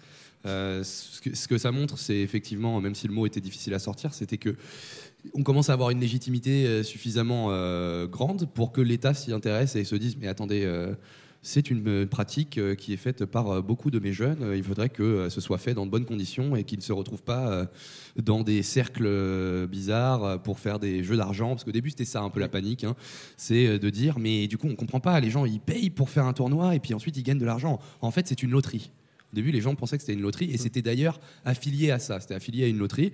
Chose que, évidemment, on veut pas parce qu'en fait, tu joues pas à la loterie quand tu payes 20 euros pour t'inscrire dans un tournoi League of Legends, CSGO, Smash, whatever. Tu fais pas une loterie parce que, en fait, dans la loterie, c'est principal, enfin, c'est intégralement de la chance. Dans ton tournoi, tu récupéreras de l'argent si tu es le meilleur. Donc euh, logiquement, il n'y a absolument pas de hasard là-dedans. Euh, on n'est pas du tout dans cette, dans cette dynamique-là. Donc de manière assez intéressante, l'État a compris ça parce qu'ils ont passé pas mal, de, pas mal de temps, notamment ils ont, vu, ils ont vu tous les acteurs du milieu, ils ont vu Meltdown, ils ont vu O-Gaming, ils sont allés chez Millennium, chez machin, toutes les, toutes les structures, et ils sont... Ils ont essayé de savoir, ils ont fait un groupe de, de réflexion, je sais pas comment on appelle ça exactement, mais euh, euh, voilà, qu'est-ce que c'est l'état de l'e-sport et qu'est-ce que c'est réellement que cette pratique? Et étonnamment, ils sont pas tombés complètement à côté de la plaque. Euh, ils ont vraiment euh, été euh, assez, euh, assez fidèles sur le sujet. Euh, quand on parle avec euh, les sénateurs euh, qui, euh, qui, qui se sont intéressés, euh, Jérôme Durin, je crois qu'il s'appelle. Oui. C'est Jérôme Durin. Jérôme Murin et Rudy Sall. Rudy Sall, voilà, les deux. Euh, et ben, euh, alors déjà, ce qui est intéressant, c'est que du coup, le, son, son assistant à Jérôme Durin, il joue beaucoup à Dota 2, donc forcément, on avait des trucs à se dire. C'est quand même pas mal. hein. Euh, assistant de sénateur et le mec, il est complètement là sur une pratique du jeu vidéo justement très compétitive. Euh, donc c'était intéressant. Et eux ont vra- vraiment plutôt bien compris, bien cerné le, milieu. Et donc du coup, on, du coup, on commençait à légiférer sur la manière de tenir des compétitions. Alors oui, ce n'est pas une loterie, on a le droit de le faire. Faut limiter ça, l'entrée avec euh, l'adhésion des parents, hein, si jamais on a un mineur qui veut, euh, qui veut participer, ce genre de choses. Euh, et puis aussi légiférer sur le statut du joueur pro, euh, qui est important. Il faut, faut qu'il y ait une solution pour que ce soit pas des espèces de salariats déguisés ou des mecs qui sont absolument pas protégés, qui sont jamais payés. Là encore une fois, j'ai envie de faire une transition de la mort qui tue Sophia parce que tu as des joueurs chez Meltdown. Et donc du coup, peut-être que ça a changé un peu ta manière de, de, de, de- de salarier tes joueurs ou d'avoir un contrat avec eux. Nous, aujourd'hui, c'est c'est pas forcément des questions qui sont posées pour nous, parce qu'on a plus des ambassadeurs que vraiment une équipe. On a vrai. des gens, on a euh, Stefano qui était une grande figure euh, de StarCraft, mais bon, aujourd'hui, on, on sait que c'est pas c'est pas lui qui va être compétitif forcément sur le jeu. Donc, euh, nous, c'est plutôt des ambassadeurs qui représentent la marque. Mais effectivement, pour les teams, ça change énormément. Il y a plein de petites structures qui vont être obligées de soit se transformer, soit disparaître, soit se faire englober par des plus grosses, parce que euh, effectivement, aujourd'hui, on est obligé d'avoir des joueurs qui ont des, des vrais contrats de travail. On ne peut plus avoir euh, un auto-entrepreneur, euh, enfin comme ça se fait encore euh, beaucoup d'ailleurs. hein. je crois que ça rentre Ouais. euh, en vigueur en juillet, ce, ce- ce- ce pan-là de, de la loi. Mhm. On a plein de, réglementations aussi sur, comme tu le disais tout à l'heure, les frais d'entrée au tournoi qui sont, qui sont limités par rapport au- au- aux gains qu'on peut en retirer, etc. Il y a un pourcentage qui doit être réinvesti dans les gains. Donc tout ça, évidemment, c'est des choses qui impactent tout le secteur. Mais, mais j'aimerais bien revenir sur ce que tu disais tout à l'heure et, et- et qui est hyper pertinent, parce que quand tu le présentes comme ça, ça paraît évident quand tu dis, évidemment, c'est un jeu de skill, c'est pas un jeu de hasard, parce qu'on pense à StarCraft ou à LoL ou à d'autres. Euh, mais quand tu vois que le poker est considéré comme un jeu d'argent et, et que parce qu'il y a une composante de hasard et que tu regardes Hearthstone où finalement, ok, tu fais ton deck, Top tu as deck. 40 cartes, mais voilà, top deck, et Top puis deck. tu as quand même un élément de random. On partait quand même d'assez loin pour faire comprendre à un sénateur et à un député que non, c'était quand même le skill qui prime. Et ils l'ont compris, et ça, c'est hyper intéressant. Et effectivement, euh, malgré euh, tous les nouveaux impôts qui vont pouvoir nous pondre, je pense qu'on est assez content de, de cette partie-là. Ah Ouais, peut-être des aides aussi, hein, justement. Ça va Peut-être. dans les sait, deux sens. hein, euh, on fait... C'est vrai que par exemple chez OGaming, enfin, typiquement, on produit énormément de contenu en français, c'est de l'inédit, c'est du live, euh, voilà, et c'est un truc qui normalement est pas un peu mis en avant, par exemple, dans la télé, à la radio, euh, voilà, ah, tu fais des contenus euh, français, etc. C'est bien, la préservation de la langue française, c'est important. Bah, peut-être qu'on va commencer à s'en mettre un petit peu de, ce côté-là au niveau des, subventions, ce serait vachement bien.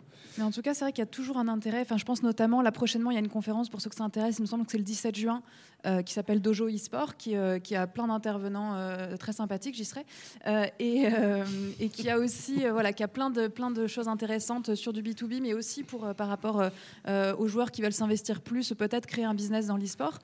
Et je sais que cet événement-là a le soutien direct de la mairie de Paris, Ouais. de d'Anne Hidalgo notamment, si elle nous écoute. Euh, voilà, c'est c'est hyper intéressant Big up. d'avoir le, le soutien. Voilà, big up à Anne Big Hidalgo. up Anne Hidalgo. Euh, Anne, hyper écoute. intéressant d'avoir le soutien effectivement de ces structures officielles qui donnent un coup de projecteur et qui permettent aussi à plein de marques de s'intéresser à l'e-sport parce que du coup, euh, gouvernement dit médias, dit euh, TF1, M6, etc., dit les marques qui se disent tiens c'est sympa, il y a plein de joueurs, qu'est-ce que c'est Euh, Et ça permet de récupérer euh, des, des sponsors, des marques comme on dit non endémiques, j'adore les, les buzzwords comme ça, pour les millennials. Hein, Pour faire oui, pour la génération Y permettent, et voilà, tout. Du euh, coup, enfin, euh, de, de récupérer des financements aussi. Mais ouais, ouais, et c'est effectivement, en fait, tu m'as un petit peu volé euh, ma, conclusion, mais ouais, le, le truc intéressant, en fait, les textes en eux-mêmes et la, la complexité de certains trucs, on parle vraiment à des gens qui font la loi et qui écrivent la loi et dont c'est le kiff. Moi, c'est pas particulièrement le mien. Je vais forcément m'intéresser à ce qui est dit, mais ce qui est, ce qui est intéressant, c'est vraiment le fait qu'il y ait ce coup de projecteur dont tu parles. L'État rentre dans la danse. Et même si ça peut être limitant sur, sur, certains, euh, sur certains points, on parlait voilà, d'impôts, de difficultés peut-être à salarier des gens euh, de manière différente qu'avant. Voilà, effectivement, le, le- statut d'auto-entrepreneur, mine de rien, il a bon dos, mais il est super utile parce que tu peux rémunérer plein de gens, etc. Donc ça va être limitant. Dans certains cas, ça va être aussi, ça va permettre la mise en place de plein de choses qui vont être très positives, mais surtout, c'est passer à ce niveau. On parle, moi, je prends beaucoup la Corée du Sud comme exemple. La Corée du Sud, ça fait une décennie qu'ils ont une association étatique qui gère les problématiques de l'e-sport en Corée.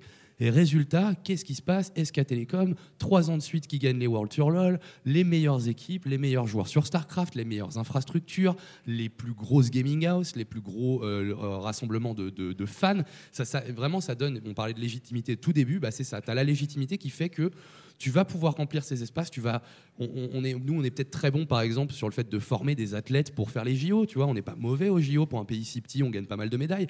Et ben voilà, ça va être la même dynamique. Si l'État s'in- s'investit et estime que c'est quelque chose de valable, de positif, eh bien l'e-sport va se développer par ça. Ça va forcément créer, générer euh, euh, un développement de l'e-sport. Alors que la France était déjà balèze. On a eu des joueurs forts sur tous les jeux. hein, euh, Warcraft 3, sur LoL, on a des joueurs, sur Starcraft, on a eu des joueurs parce que ça fait partie un petit peu du truc, parce qu'il y a des youtubeurs qui font de l'e-sport, que c'est un truc un peu mainstream en France, mais maintenant il y a l'État.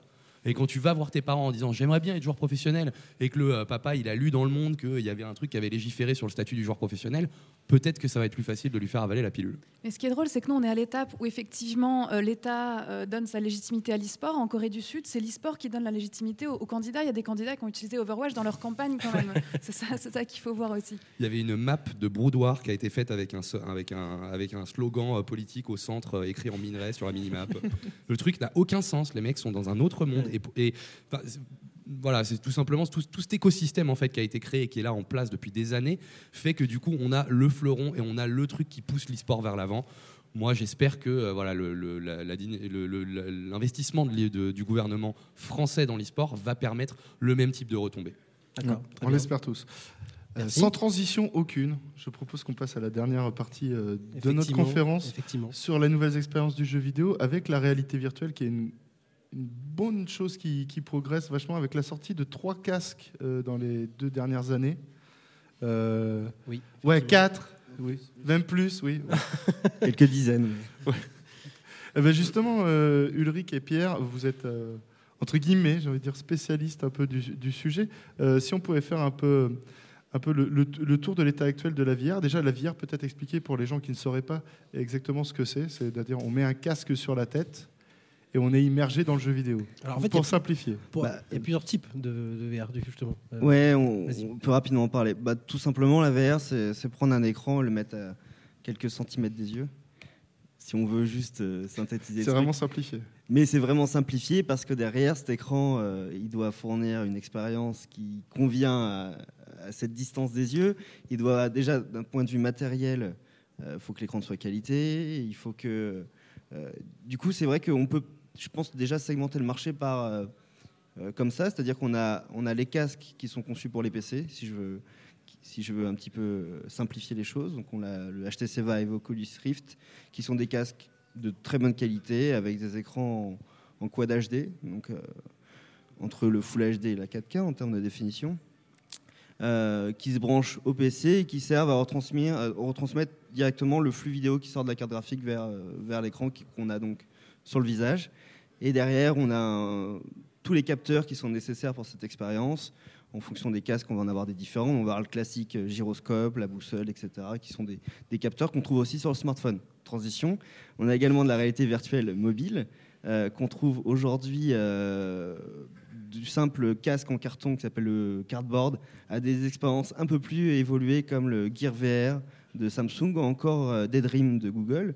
Euh, et ça, c'est sûrement euh, la réalité virtuelle que vous avez le plus testé parce que un simple bout de carton avec un smartphone dedans euh, permet de fournir une expérience de réalité virtuelle. Et là, on commence à avoir maintenant des casques autonomes. Google en a annoncé un, la Google I.O. cette année, mais il y en a déjà pas mal sur le marché. C'est-à-dire que les gens se sont dit, c'est bien beau de mettre un smartphone dans le, dans le, euh, dans le casque, mais euh, l'écran d'un smartphone, il n'a pas été conçu pour ça. Il a été conçu pour être utilisé à à peu près 50-60 cm des yeux. Euh, donc, effectivement, il ne fournit pas la bonne expérience pour la réalité virtuelle. Donc là, on conçoit des casques autonomes qui sont à mi-chemin entre les casques de PC et les casques euh, de mobile, on va dire, euh, et qui fournissent donc euh, un système pré- préembarqué, un écran intégré. Et euh, voilà, j'ai essayé un petit peu de résumer. Donc, on peut tester la réalité virtuelle mobile, on peut tester la, ré- la réalité virtuelle PC, on peut consulter de la vidéo, on peut faire du jeu vidéo, mais là, je pense qu'on va en parler maintenant. Parce que après le matériel, ce qui est le plus intéressant, c'est l'expérience, le logiciel. et- Effectivement. Et là, du coup, euh, bah, Euh, non, je veux juste euh, faire un, un point matériel, euh, présenter le truc un peu différemment. Euh, la différence entre la VR et un écran, c'est que la VR, ça envoie au cerveau une image qui est, qui est beaucoup plus proche de la réalité de ce que voit le cerveau au quotidien que d'un écran. C'est-à-dire, dites-vous que euh, la, VR, l'un des points très importants, c'est que c'est une image qui est stéréoscopique. C'est-à-dire que l'œil gauche et l'œil droit ne reçoivent pas la même image et que c'est comme ça que vous voyez le monde réel. Ce que ça veut dire, c'est que le cerveau, il reçoit une, image, il a une sensation de, tangibilité, de présence, de réalité, on appelle ça la présence, euh, qui, est qui est infiniment plus forte que quand vous regardez un écran. Euh, votre cerveau, c'est une illusion en fait la VR, c'est une, une illusion d'optique. Le, deuxième aspect qui est assez important, c'est que euh, en fait la VR, ça reproduit une manière de, de regarder le monde et d'interagir avec le monde qui elle aussi est beaucoup plus proche de la réalité. C'est-à-dire qu'en VR, euh, on ne tourne pas la caméra avec un stick euh, sur une manette ou avec une souris, on tourne la tête. Si on veut attraper un objet ou interagir avec le monde, on tend la main, on ferme le poing, on, commence à se rapprocher d'interactions avec la réalité. L'image, elle arrive, pour, pour revenir sur la stéréoscopie, l'image, elle arrive à la même fréquence quasiment que la réalité. Elle arrive à 90 fps. La réalité, on la- on l'aperçoit à 110, 120 fps à peu près. On va y arriver. Euh, donc en fait, dites-vous qu'en termes d'impact, en termes de, on va appeler ça de l'immersion, euh, d'efficacité générale, c'est une expérience qui est très très forte. Qui est, je, pèse mes mots. hein. Nous, quand on, a, commencé à faire de la VR, euh, les, Gugus chez Vive, chez Sony, qui commençaient à jouer avec ça, ils disaient alors les mecs, si vous voulez faire peur aux gens, allez-y super doucement, parce que vous allez faire très très peur aux gens. Et, en fait, c'est vrai. On, a, on, a des- on a plein de problèmes de euh, locomotion vestibulaire, machin, mais on a surtout des problèmes de gens qui se baissent, qui se jettent par terre, qui euh, reculent de trois pas quand on leur montre des choses. Et euh, il faut un peu apprivoiser cette bestiole-là, parce que euh, c'est- c'est c'est puissant, quoi. Grand pouvoir, tout ça. Bah, justement, en fait, moi, je voulais parler de l'impact de- sur les développeurs, sur la façon de jouer et surtout sur le gameplay de, de la VR. Qu'est-ce que ça change? Parce que ça doit changer énormément de choses au final. Euh, je vais parler des, qualités de la VR euh, avant de parler des, challenges.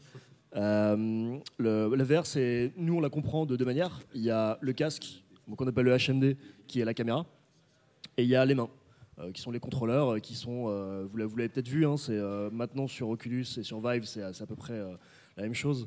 Et c'est en gros des manettes qu'on bouge et qui ont des boutons, qui ont des sticks, et qui sont euh, traqués par euh, des capteurs qui y a autour de nous. Euh, le HMD, c'est pas hyper intéressant. Le HMD, c'est juste la caméra. Ça, ça va devenir mieux dans le temps parce que la résolution, densité de pixels, le tracking, les images par seconde vont s'améliorer. Mais ce qui est vraiment, vraiment intéressant, ce qui est très fort sur la VR et ce qui fait que nous, on s'est dit, ah, en fait, on va essayer de faire des jeux compétitifs dessus, c'est que ce qu'on appelle le motion control, donc le tracking des, mains et, de la position de ces contrôleurs dans l'espace, elle est hyper précise. Elle va très vite, elle est très robuste, on peut vraiment s'en servir. C'est pas du tout comme la Wii ou comme le, Kinect à son époque. C'est quelque chose sur lequel on peut aller chercher de la profondeur. C'est- C'est-à-dire qu'on va pouvoir y brancher euh, je sais pas, des mécaniques très précises de pointage, de mouvement, de forme de geste. Euh, voilà, on a, on a ce, que, ce que sort, ce que, ce que output euh, l'AVR quand on essaye de designer, de développer des, des- des- moyens de contrôle dessus. Euh, c'est très fidèle et voilà, c'est très bien. Euh, euh, deuxième chose, par rapport à, par rapport à, la, jouabilité. Euh, là aujourd'hui, il y a- deux, grands types d'expériences. Les expériences statiques et les, ex- les expériences qu'on appelle room scale, c'est-à-dire où on peut se balader dans 3-4 mètres carrés à peu près pour vivre le, jeu. Euh, C'est-à-dire que nous, en tant que développeurs, on est en train de se taper des problèmes euh, un peu curieux qu'on n'avait jamais eu avant, qui sont que le joueur il peut regarder dans un endroit, là, par exemple regarder à gauche, mais en fait pointer dans un autre. Et il peut par exemple euh, avoir envie d'avancer alors qu'il est en train de regarder pas du tout là où son personnage son avatar est orienté. Euh, on est en train de se confronter à des problèmes de déplacement dans l'espace alors que le, joueur il est statique à un endroit, Euh, de euh, déplacement avec ou sans orientation, et que en fait tout ça ça rend notre vie vachement plus compliquée. On peut pas du tout designer les jeux comme on faisait avant, pour des questions de confort, mais aussi pour des questions de jouabilité, de repères dans l'espace. Et euh, en fait, euh, même s'il y a énormément d'avantages, je trouve, moi, par rapport à, un contrôle classique, c'est-à-dire que, je sais pas, nous, on fait un jeu multijoueur, et euh, là, on se rend compte que, en termes de chorégraphie, le joueur peut, avec sa main gauche et sa main droite, décider de faire des choses simultanées et différentes, qui est quelque chose qui n'existait pas trop, en fait, dans, le, dans, les jeux actuels. C'est si vous, si vous regardez un jeu sur PC ou sur console, on peut pas décider à la fois de dégainer avec sa main gauche et d'ouvrir une porte avec sa main droite. Il y a une séquence d'action euh, qui est imposée par euh, ce que, les, gens, ce que, les, ce que les, les développeurs ont designé, qui est plus ou moins permissive, mais n'empêche que euh, le- le- la profondeur qu'il y a dans les contrôles sur PC ou sur console, elle est assez faible au final. Euh, on peut pas, euh, on peut pas tout faire en même temps en fait. Il y a- Bon bref, on va rentrer dans la problématique de, de heuristique un peu plus compliquée. Mais bon, il y a- y a- voilà, on se rend compte que euh, bah, sur la VR, ouais, il y a- on peut faire, on peut- le, le joueur instinctivement va pouvoir désynchroniser et faire en même temps des choses qu'il ne pouvait pas faire avant. Et ce qui est intéressant, c'est que sur les systèmes actuels, HTC Vive et Oculus Rift, on a encore des, limites technologiques qui sont en fait des limites pour les développeurs. C'est-à-dire, par exemple, une champ de vision d'un Oculus Rift ou d'un HTC Vive, c'est 90 degrés. Et nous, ce qu'on se rend compte, euh, en, vrai, c'est que les yeux vont bouger. C'est-à-dire, on ne va pas euh, nécessairement bouger la tête pour pouvoir voir quelque chose sur la gauche ou la droite. Euh, et donc, pour le moment, les développeurs, ils doivent jouer avec ces limites techniques en installant, par exemple, des- du son sur les côtés, en tout cas en essayant de créer des, scénarios, des cinématiques qui font que le joueur va, bouger la tête pour aller voir ce qui se passe derrière. Alors, la technologie, ça évolue, ça évolue assez vite dans le sens où, euh, moi j'ai testé par exemple euh, Star VR, qui est euh, des casques qui, équipent, qui vont équiper des parcs d'attractions et, et tout ce qui est lié au business. Alors, a priori, il va y avoir bientôt des annonces. vous imaginez un peu partout, Futuroscope Co. Il y a MK2, euh, et puis il y a plein, plein d'autres. Il y a euh, plein de salles hein, qui, euh, qui de ouvrent salles de justement cinéma, euh, sur ouais. Paris, des De- salles de- d'arcade, le, le grand retour des salles d'arcade grâce à, à la VR. Et c'est plutôt les salles de cinéma en plus qui, qui prennent, qui prennent Oui. le lead dessus. Et donc là, on va, par exemple, Star VR, il a 110 degrés de, de champ de vision. Et tout d'un coup, ils se sont aperçus qu'avec 100 110 degrés, on- les yeux pouvaient bouger sans qu'on bouge la tête. Et donc, malheureusement, ce casque, il marche pas avec l'Oculus Rift. Enfin, il marche pas avec toutes les plateformes classiques de VR. Ouais. Parce que, euh, en fait, elles n'ont pas été conçues euh, pour le moment à 110 degrés. Alors, peut-être que je dis des bêtises, mais, mais en tout cas, euh, on sent qu'on est sur euh, qu'au début en fait de la réalité virtuelle et que même les éditeurs. euh, Mais c'est des balbutiements, hein, euh, totalement. Ouais. Euh, ouais, tu veux dire quelque chose peut-être hein? Euh, non, juste pour, euh, pour ce que tu disais sur Star VR, euh, euh, en fait, c'est là, là, la VR, il y, a- il y a plein de contraintes et il y en a une qui est la performance. Euh, je, je disais tout à l'heure, on envoie deux images à 90 images secondes. Euh, Aujourd'hui, la résolution est un peu faible parce que le champ de le, field of view est assez faible. Mais, mais comme tu le dis, en fait, à partir du moment où on l'ouvre, on commence à exiger des machines. euh, bah, des choses qu'elles sont pas encore prêtes à donner. Il y a beaucoup, beaucoup de. Je pense que, je pense que tu, vois, de quoi je parle. Mais il y a beaucoup d'ingénierie à mettre en place. Il y a, il y a- beaucoup de, de- domaines euh, techniques très bas niveau à creuser pour arriver à délivrer cette expérience stéréoscopique, très rapide, etc. Et c'est exactement ça. Que ce soit HTC, euh, HTC, ils, ils ont relevé. Je te passe la parole, Manuel. Après. Emmanuel, peut-être. Ils euh, ont relevé un nombre de défis de malades. Et je pense que Shadow, sur le cloud gaming, c'est la même chose. C'est-à-dire, c'est des défis techniques que personne euh, avait résolus jusqu'à maintenant. Et euh, ça peut paraître idiot, mais c'est comme une, nouvelle, euh, une nouvelle planète euh, qu'on est en train de découvrir, ou un nouveau continent. euh, euh, on découvre, euh, on découvre euh, tous les jours des, des nouveaux défis techniques à relever. La VR ou le cloud gaming, euh, c'est vraiment des. On, est- vraiment qu'au début. hein. Après, ap- après au niveau des, euh, juste, je, je la euh, juste au niveau des joueurs, pour l'instant, les gens, enfin les joueurs pensent que ça serait juste encore un effet de mode, comme l'a été le motion gaming ou le Kinect. En quoi le VR, peut-être que vous pourrez, m'en répondre, en quoi la VR c'est différent? En quoi c'est une vraie, un vrai changement dans la façon de jouer, dans la façon de- d'aborder le jeu vidéo? Le motion gaming et la Kinect et euh, toutes ces technologies-là, euh, même les, les Google Glass, enfin tout ce qui va dans cette euh, direction-là, de toute façon, c'est des choses qui ont marché, qui ont été peut-être un peu, un peu, un peu au départ un peu trop tôt, comme le cloud gaming d'ailleurs, mais qui vont dans le bon sens. C'est-à-dire que, comme, comme tu le disais, ça va dans le sens de donner une vraie réalité de mouvement, de, de liberté, de, de, de sensation quelque part totale, et une vraie euh, et, et ça dans le jeu. Et évidemment, être pouvoir de que main, être pouvoir d'être capable que sa main gauche fait un truc différent de la main droite, c'est quelque chose qui fait sens dans tous les sens. Être capable de, de tourner la tête de tous les côtés, de, de voir ce qu'on fait, de marcher, de courir, c'est des choses qui font sens. Donc toutes ces technologies-là, même si les, les devices sont abandonnés au fur et à mesure, les technologies restent et elles évoluent, elles vont être de, de- de mieux en mieux. Ça de toute façon. Euh, maintenant, à un certain moment, et nous on pense que le cloud gaming c'est maintenant, mais à un certain moment, le marché va être prêt, les technologies vont être prêtes pour que sortir un produit qui lui va effectivement changer et disrupter le marché. Donc la VR, c'est probablement encore un peu tôt, mais on n'est pas très très loin. Euh, c'est les mêmes. Il y a beaucoup de, challenges techniques qui sont un peu similaires avec ce qu'on fait chez Shadow et ce qu'on fait dans le cloud. Par exemple, effectivement, envoyer un certain nombre d'images à 90 images par seconde ou plus et sur deux yeux différents avec une, une résolution qui va aller, alors qui commence au 720p, qui va aller de plus en plus haut. Et pour pouvoir envoyer une image 4K euh, sur deux yeux, bah, c'est énormément, énormément de données qui vont transiter avec un encodage qui est, qui est un peu complexe. Et même si on les relie par fil ou par Wi-Fi ou par n'importe quoi, bah, c'est des technologies qui demandent euh, d'améliorer les, les types d'encodage, d'améliorer la transmission de données, d'améliorer plein de choses. Euh, ouais, moi, je vais plus sur ce que tu as dit au début. En fait, c'est vraiment hyper important de considérer que la VR, c'est l'aboutissement. C'est c'est l'état de l'art actuel sur le motion gaming, sur euh, des, des technologies qui ont été utilisées sur euh, Kinect, euh, sur la Wii, etc. Donc, c'est- en, en ce sens, c'est pas différent de la Wii, de Kinect et des, des technos qu'on a vu avant sur le motion C'est gaming. une évolution. Mais voilà. Mais, mais par contre, c'est l'état de l'art. Et, euh, et on sait que c'est ce qui va emmener le, le- le- le jeu vidéo, les, les expériences interactives à la prochaine étape. Euh, si vous regardez, d'ailleurs, c'est- je, je pense que, je pense que nos, nos amis de- du sport électronique, de la- de la- du professionnel du sport électronique, euh, vont, m'appuyer là-dessus. Mais euh, moi, j'étais joueur compétitif quand j'avais 15 piges.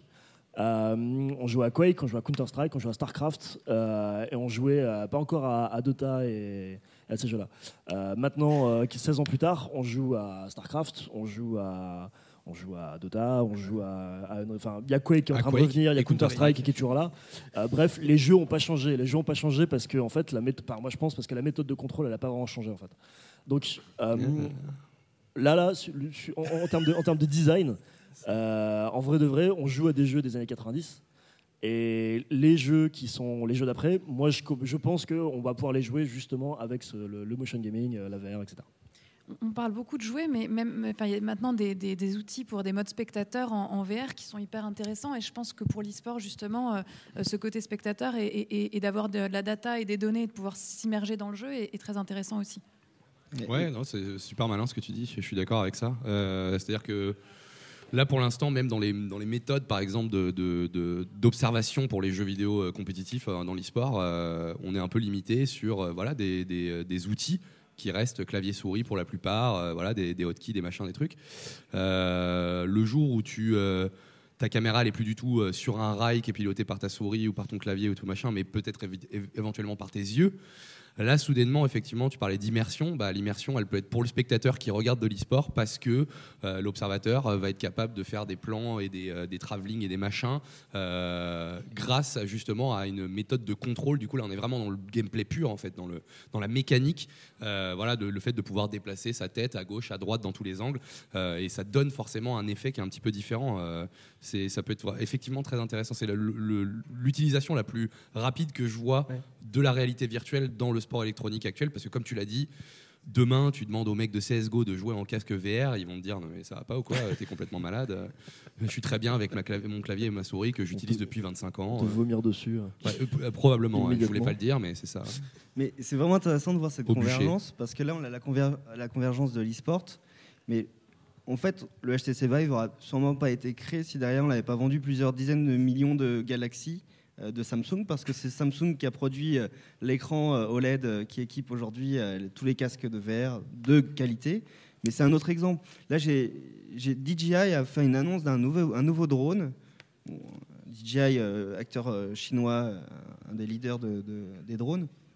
Ils l'ont euh, commercialisé avec un casque HMD pour pouvoir contrôler le drone. Mais sur HMD, on peut le brancher à une télé et ils l'ont mis, ils mis en, vitrine avec des, manettes de PlayStation dans les mains. C'est assez marrant. Ça, mon- ça montre un peu la convergence qu'on a. Donc là, on a un acteur du drone qui va sûrement vendre des casques de VR qui vont être utiles euh, pour faire du jeu vidéo. Et j'ai testé un, à Monaco au MedPi euh, cette semaine. euh, J'en teste souvent des technos, mais celle-ci, j'ai trouvé intéressante. C'est une nouvelle capture de, l'environnement. Et donc là, c'est quelqu'un qui avait pris euh, une photo à 360 degrés. Donc jusque-là, il y a beaucoup de caméras, même à 200-300 euros, qui le font. Mais celle-ci permettait de se déplacer voilà, d'environ 30 cm. Donc par exemple, je pouvais voir ce qu'il y avait derrière le poteau. Mais c'était une photo. C'était quand même assez bluffant bizarre, de ça. voir. euh, Ça fait flipper un peu. ça fait flipper. euh, ouais, ça fait flipper. Et c'est une photo en trois, trois dimensions, quoi. Mais effectivement, en, en photo, il y a énormément, enfin, notamment sur la mise au point aussi, où tu peux refaire la- le, le focus sur différents éléments de la photo et tout. Il y a plein de- d'évolutions dans ce sens-là. ouais. Et ça converge. Clairement, ça converge. C'est pour ça qu'on est amené, par exemple, spécialiste de l'innovation et de la tech, euh, à parler de, de- avec des gamers. Quoi. Oui, tout à fait. Euh, C'est aussi le but de, de faire rencontrer euh, tous- ces acteurs qu'on a l'impression qu'ils sont différents.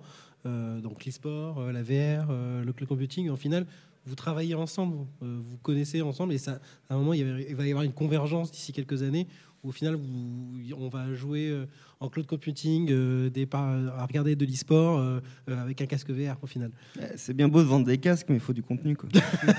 En fait, faut, je, je dirais, ouais, faut du sens en fait. Faut donner du sens à la nouvelle technologie. Faut dire si elle est là pour être là, euh, bon bah écoute, euh, pas trop d'intérêt. Par contre, si ton but c'est de transformer par exemple ton casque VR euh, euh, en un outil euh, voilà, de, visualisation d'une partie en direct ou du machin, ou justement parce que tu as envie de faire de l'e-sport avec, parce que je sais que tu parlais de, jeux vidéo compétitifs en VR, voilà, il faut, faut un but, quoi. sinon tu fais, tu fais de la tech qui sera pas utilisée parce que justement tu as cet effet de mode. Si tu arrives à trouver un but, un sens final à la création et au développement de ta technologie, là soudainement tu sors de l'effet de mode et tu as quelque chose qui reste dans le... Dans le... Je vais prendre l'exemple de la 3D au cinéma. 3D au cinéma, je suis désolé, c'est venu, c'est reparti, c'est revenu, c'est reparti. Effet de mode into euh, repart dans, le- dans les enfers parce que tu sers à rien. Euh, Il y a très très peu de films qui utilisent ça de manière intéressante et c'est pour ça que c'est pas un truc qui se démocratise réellement parce qu'on est dans le gadget, il n'y a pas vraiment de, de films qui bénéficient de l'expérience 3D. Oh mon dieu, l'immersion est gigantesque, etc. Alors voilà, Gravity c'est vraiment pas mal pour le coup, euh, mais ça reste des ça reste des, des trucs un petit peu des one shot quoi. Et tant que personne n'aura trouvé Bête, une- c'est très bien aussi hein, en 3D. de quoi La Belle et la Bête en 3D, c'est très beau. J'arrive pas. Je, crois- je- je crois que tu trolls beaucoup, toi. hein. Même pas, je l'ai vu et j'ai trouvé ça très sympa. Vraiment Vraiment. Ah, je suis désolé. Énorme troll. Je suis J'encourage chaque personne à aller voir La Belle et la Bête. C'est un Allez- très beau voir. film. Allez voir La Belle et la Bête en 3D. Je pense qu'on peut. ouais, bref. Il ressemble vachement à Yann En, Cédric. en IMAX. hein. Ah, il y a- il est très- IMAX 3D. Ok, très bien. J'ai terminé sur ça. Bah, merci. Non, mais- C'est une belle- C'était une belle conclusion. Oui, tu voulais dire euh, Non, je- quelque chose, Eric. Vas-y. Je crois que la conclusion était très bien, je vais la laisser. D'accord, très bien. Je pense, je pense qu'on a la meilleure, Bravo. la meilleure conclusion. Bravo, Funka. Euh, je pense qu'on peut s'arrêter là. Malheureusement, on va, on va devoir écourter la conférence qu'on a commencé en retard. Oui. Et je pense qu'il y a des gens qui veulent aller manger là-bas. Ils me regardent avec des, des gros yeux. Voilà. Euh, je vous dis merci à tous de nous avoir écoutés sur Radio Kawa. Merci à tous d'être venus lors du- de ce Ge- Geek and Game Festival. Je vous rappelle aussi, pour ceux qui voudraient qu'à 14h, il y a une nouvelle conférence animée par Loisirs Numérique sur euh, l'utilisation et la vision du jeu vidéo dans la société. Et voilà. Et à 18h, il y aura une nouvelle conférence. Je ne sais. 16h, monsieur Hinks, tu me dis. D'accord, 16h. Euh, sur, euh, sur quoi donc déjà Je ne sais pas.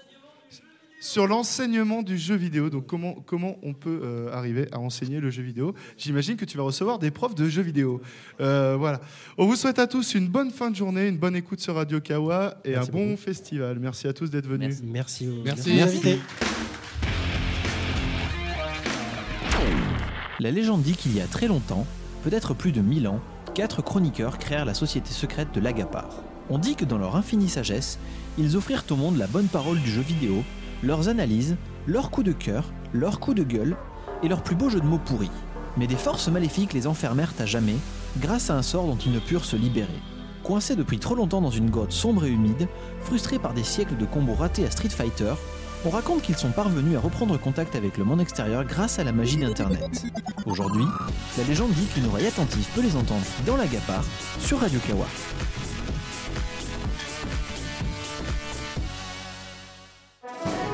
Vous aimez les émissions produites par Radio Kawa et vous aimeriez pouvoir nous donner un petit coup de pouce, rendez-vous sur patreon.com slash radiokawa et devenez mécène de nos émissions en public, de notre nouveau matériel et de bien d'autres projets visant à améliorer le Radiokawa que vous connaissez et que vous aimez. Radio Kawa ne touche aucun revenu publicitaire, alors à vous de jouer sur patreon.com slash radiokawa.